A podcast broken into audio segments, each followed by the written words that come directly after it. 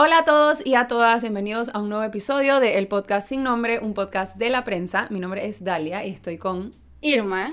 Y bueno, hoy traemos dos temas puntuales, empezando por eh, una nota que publicó en Prensa.com, donde se detalla que la Autoridad Nacional de Administración de Tierras eh, le tituló unos terrenos en el corregimiento de Chiriquí Grande, en el distrito, perdón, de Chiriquí Grande, en Bocas del Toro, al diputado y presidente del PRD, Benicio Robinson. Benicio Enacio Robinson. Esta, esta información empezó a como que circular la semana pasada y bueno, en la prensa hicimos el proceso de investigar con los documentos que teníamos las resoluciones de la NATI donde se detalla específicamente estos traspasos de tierras que se hacen, eh, que firma la Nati a favor de Benicio Robinson con la información que está en el registro público de cuáles de estos bienes son propiedad de Benicio Robinson y demás.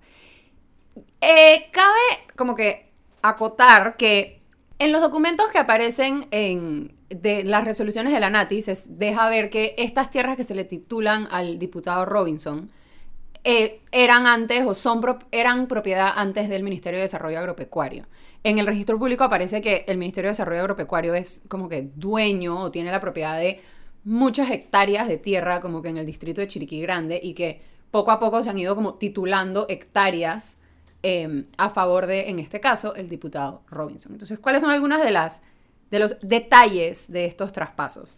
Em, el precio por hectárea eh, que Benicio Robinson tiene que como que pagar por recibir la titulación de estas tierras es 12 dólares. Wow, Entonces es como 12 dólares por hectáreas y, o sea, son... Una hectárea son, esto lo aprendí haciendo esta investigación, son 10.000 metros cuadrados. Wow, son 10 kilómetros una cuadrados. Entonces es como una hectárea y un par de mil kilómetros cuadrados. Una más. hectárea más 1.358 metros cuadrados con 55 decímetros cuadrados. Exacto. Cuando se suma todo, eh, le están dando alrededor de 2 hectáreas y media es como que las tres, eh, los tres traspasos. Uno tiene fecha de octubre y dos tienen fecha de enero. Entonces, ¿qué es lo interesante? Cuando te metes en el Ministerio Público para buscar los bienes inmuebles que tiene Benicio Robinson, ya no aparece bajo su nombre el, el pedazo de tierra que le traspasaron en octubre, sino aparecen solo los dos pedazos de tierra y es lo único que aparece el nombre de Benicio Robinson, como que cuando lo buscas así. Em, solo aparecen los pedazos de tierra de enero. Entonces, a, Paralelo a esto, cuando se da a conocer esta información, en Bocas del Toro han habido protestas en la sede de la NATI en Changuinola, que es la capital de Bocas del Toro, protestando que el precio de la titulación de tierras para los bocatoreños, los ciudadanos comunes y corrientes, ha subido. Entonces ellos dicen que se le ha, o sea, se ha aumentado lo que para ellos poder titular las tierras, una persona común y corriente tiene que pagar más dinero de lo que antes tenía que pagar y también más dinero de lo que está pagando el diputado Benicio Robinson. Em, aseguran que antes eh, a ellos les están cobrando como 400 dólares por la hectárea cuando Benicio Robinson está cobrando 12. Em, y bueno, hubo... Bueno, 12 balboas por la hectárea y por los otros metros. Claro. O sea, todo metido, o sea, que ni siquiera es 2 dólares por hectárea, es sí. 2 dólares como por 2 hectáreas casi. Sí, exacto. O sea, 6 dólares la hectárea. Bueno, lo, como la manera en la que ellos lo tienen como es que todo lo que sea menos de la hectárea entera son 6 dólares, todo lo que es entre una hectárea y dos hectáreas es 12 y entre dos hectáreas, ¿sabes? Como que así. Entonces, em, nada, este ha sido como, obviamente, bueno, la prensa llamó a Benicio Robinson para obtener su versión y no respondió. Em, y de la Nati, sin embargo, dijeron que esto es parte del proceso masivo de titulación de tierras que ellos están haciendo a nivel nacional. O sea, ellos citaron em, la ley 24 de junio del 2006 sobre la titulación masiva que recuerdo cuando fueron a sustentar su presupuesto ante la Asamblea, mencionaban como que ese es uno de los proyectos más grandes que tiene la NATI a nivel nacional, o sea, la titulación de tierras y eso es un problema que obviamente se tiene que resolver, o sea, titular las tierras no es algo malo, lo que está raro, cuestionable. cuestionable, es que las personas en Bocas del Toro estén diciendo que a ellos les sale mucho más caro conseguir la titulación por el pedazo de tierra que habitan y sin embargo tenemos a diputados que diputados, presidente del partido oficialista, presidente de la Comisión de Presupuesto, eh, que tiene conexiones, al parecer, dentro de la misma eh, autoridad, se le da entonces su... Eh, se le da un terreno bastante grande. Y no solamente eso, sino que, ok, a ver, aquí tengo la... la, adjudicación, por decir así, dice, primero, adjudicar definitivamente a Benicio Enacio Robinson Grajales. Debo admitir que me ha gustado el segundo nombre de Benicio porque siento que es una buena rima con su nombre. Varón, mayor de edad, estado civil casado, número de cédula, bla, bla, bla. El predio rural, número 752, a segregarse y bueno, describen como que cuál es la, propiedad, de quién es la propiedad, de dónde viene, de qué tamaño es. Y entonces pues ponen como a los, límites que tiene la propiedad, ¿no? ¿A, a qué limita? Entonces sale norte, quebrada sin nombre. Sur, Benicio Nacio Robinson Grajales, o sea que al sur ya hay un terreno que es de Benicio Nacio Robinson Grajales. Este, carretera transísmica, oeste, Benicio Enacio Robinson Grajales. Segundo, fijar en 12 balboas el valor de la adjudicación, cifra que servirá para los efectos registrales y tributarios. Eso también está interesante porque entonces los impuestos que se pagan son a partir de 12. El valor de la... A partir de literalmente 12 dólares, que es un... Eh, monto bastante bajo. Esto, cuando salió en redes sociales, obviamente causó revuelo. No es la primera vez que sabemos que un diputado consigue tierras a precios bastante reducidos. Ya nivel Abrego también ha sido criticada por exactamente lo mismo y ella hasta ha dicho, bueno, ya todos sabemos que ha dicho que ella es pobre, que etcétera, etcétera, etcétera. Y bueno, ahora tenemos también a Benicio Robinson, que como ya dijimos, al ser presidente del partido gobernante, diputado a Bocas del Toro, que es la provincia donde se están titulando estas tierras, con influencias dentro de la, de la Antai. Anati. Anati, perdón, de la Anati. Y eh, presidente de la Comisión de Presupuestos, o sea, todos los puestos, las posiciones de poder que tiene. Y ahora enterarnos que, eh, curioso, me parece curioso que digas que en el registro público no aparecen otras tierras a nombre de Benicio Nancy Robinson, cuando podemos ver claramente en la adjudicación que la tierra que se le está adjudicando en eh, que se adjudicó en enero de 2021, limitaba ya con otras tierras de, que están a su propio nombre. Por lo tanto, ¿cuántas otras tierras más tendrá Benicio Ignacio Robinson? Que no sabemos y que como podemos ver es una jugada injusta, ya que los mismos ciudadanos de la misma provincia, los mismos bocatoreños, no pueden adjudicarse una tierra a la misma, al mismo monto que Benicio Robinson. ¿Cuál fue la respuesta de la autoridad para que la bueno a la autoridad sería más barata que a los demás? A la autoridad le hicieron como que preguntas y ellos respondieron a través de como un comunicado que hicieron público eh, donde dijeron que bueno que la Nati trabaja para la titulación masiva de, de tierras em, explicaron que o sea como que dieron dijeron que ese es el precio que se le da a todas las personas, o sea, que eso cuesta la hectárea y que es el precio que se le da a todos los ciudadanos. Sí quiero como que recordar que en la nota de la prensa pueden leer más específicamente el caso, pero en el 2005 ya hubo un caso que se abrió por supuestas irregularidades en la titulación de tierras, también en Chiriquí Grande. En el 2005, si estamos hablando de hace 16 años, Robinson ya fue querellado junto a otras tres personas. La denuncia la presentó eh, Olmedo Arrocha en nombre de Omar y Ricardo Chen Chang eh, y le acusó de la comisión de delitos de falsedad ideológica y estafa.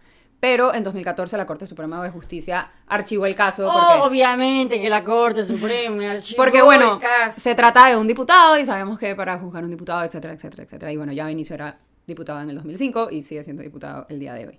Em, es bastante interesante cuando se ve esto. También hay, hay algunos como reportes de que la subdirectora de la ANATI, eh, administradora de la institución es Arelis González, quien es una persona que de confianza em, de Benicio Robinson y que su campaña en el 2019 tuvo un papel importante en la reelección. Em, además, como que se habla de que la NATI es una de esas instituciones que como que durante la repartidera de, la repartidera, la repartidera de, instituciones, quedó Benicio Robinson como que muy bien parado ante la Nati y también otras personas que han hecho su proceso de titulación de tierras, porque esto no es, o sea, obviamente, como sabemos cómo son los procesos en Panamá, es un proceso bastante burocrático y cualquier persona que ha querido titular o una sabe eso. Y también hay reportes de que, o sea, todo salió súper rápido para Benicio Robinson, como que se como paso expedito para todo el proceso de titulación con registro público y demás, cuando otras personas pasan años en el proceso para poder titular la tierra, que de hecho es donde viven. Entonces, em, nada, es como interesante y a mí me hace cuestionar como que cuántas de estas titulaciones nos suceden a cada rato y verdad no tenemos idea. y luego y luego vemos que tal vez esas tierras estos documentos de adjudicaciones no son públicos, ¿verdad? No, y después no vemos que estas tierras quedan dizque a nombre de la persona, entonces no es como que puedes buscar el nombre de la persona y te va a aparecer todas las tierras que le han titulado, sino que si eso después se pone a nombre de una empresa o una sociedad o de una de un familiar o de su esposo, o sea, como que no tienes manera de saber exactamente quién es dueño de qué. Eh, a menos que, bueno, eso se transparente 100%. Está nada transparentado, la verdad, por el momento. y bueno, sí. O sea, muy probablemente, tengo que decirlo, esa filtración, o sea, la filtración de la Nati empezó a surgir, si no me equivoco, con la pelea de Benicio con la diputada Soler Sí, ya, cuando la diputada Soler Rodríguez como que publicó eso, ya se tenían los documentos y demás. O sea, como que ella también se enteró porque alguien se lo pasó, pues. Ok, ok. O sea, entonces es bastante interesante ese tema. Pero, o sea, nos enteramos porque se filtró. Sí, sí, exacto. No porque haya un lugar donde podamos ver si efectivamente nuestros diputados están Exactamente. Adjudicándose tierras a y un está el, que el resto de los panameños. Y está el tema también, por ejemplo, de la declaración de bienes patrimoniales. O sea, que un mm. diputado, cuando va a ser diputado, cuando va a correr para diputado, tenga que declarar de qué es dueño y qué cosas tiene. Eso se hace a nivel mundial para que cuando salga tú puedas ver si hubo, algún si hubo un enriquecimiento por el papel etcétera. Eso en Panamá sabemos que no se hace y, que, y los pocos diputados que sí lo hacen, Benicio Robinson no es uno, de, ellos. Digo, ni siquiera ha hecho un comentario al respecto. Exacto. Benicio Nacio Robinson, así que no creo que le, que le importe mucho. y como ya vimos, le pasó hace 16 años y quedó en absolutamente nada. así que porque esta vuelta sería diferente. Ok, el siguiente tema que tenemos. El siguiente tema que tenemos es un tema que ya, eh, bueno, espero que no lleguemos a los dos años de estar hablando de este tema, pero... no sé qué decirte. Eh, Salió, también pueden leer la nota en prensa.com, el 57% de las escuelas en Panamá están operando, eh, operando bajo la semipresencialidad, o sea, en un modelo semipresencial o de tutoría. El resto, 43%, todavía se encuentra a distancia.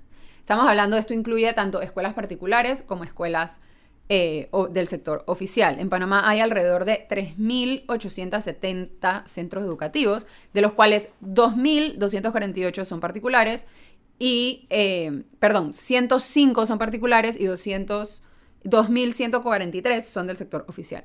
Entonces, estas han retomado clases semipresenciales. Pero ¿qué pasa? Cuando nos dicen, ah, pero ya el 57% ya está yendo, cuando lo vas a ver en números de estudiantes, en realidad el 38% de los estudiantes está recibiendo clases, clases semipresenciales y el 52, perdón, el 62% de los estudiantes está todavía a distancia. ¿Por qué? Porque las escuelas con gran densidad de estudiantes son las que no han podido abrir. Claro. Porque tienen distintos eh, temas, eso lo vemos en la capital, o sea, hay escuelas, hay centros educativos gigantes que atienden a muchísimos estudiantes que obviamente están teniendo problemas para... Claro, o sea, ¿cómo haces distanciamiento físico en, una escuela, en un salón de Entonces, 45 Hay algo que es también como que interesante. Em, el proceso del retorno a clases empezó en mayo de este año, o sea, un año y un poquito después de que em, se cerraran inicialmente las, todos los centros educativos el 9 de marzo. Y empezó en mayo como que, ok, algunas escuelas privadas, sabemos las escuelas privadas como que las que más facilidad tienen, obviamente empezaron a abrirlo más rápido que se pudo.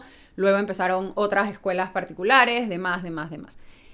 Ahora, el Meduca ha sacado una resolución en la que detallan que la van a poder abrir de forma gradual sin una aprobación previa del Ministerio de Salud.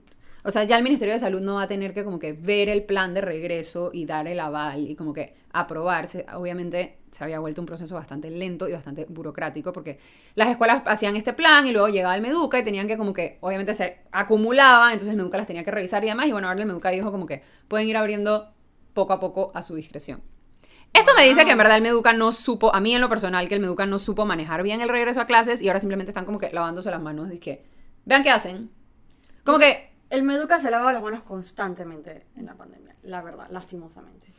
Desde inicios de la pandemia se desentendió completamente, o sea, se tomó la decisión de suspender las clases, lo cual pues es completamente entendible. Sí, pasó en todo el mundo. Es entendible, pasó en todo el mundo, pero nunca hubo esa voluntad y esas ganas y ese esfuerzo por tratar de volver a las clases de manera ordenada o de ayudar a los estudiantes lo, lo más que se pudiera, sino que se ha visto simplemente no sé ni qué decir. A ver, puede ser falta de capacidad, obviamente, pero además de la falta de capacidad, las mismas declaraciones que ha dado la ministra, las mismas declaraciones que ha dado el Meduca, me parece que se han quedado bastante pobres y de repente no han dimensionado la situación en la que estamos hablando de graves deficiencias académicas que tienen los estudiantes ahora mismo por haber suspendido tanto tiempo las clases y no sé si realmente Meduca sepa la responsabilidad que conlleva el cargo de ser pues el encargado del Ministerio de Educación de todo un país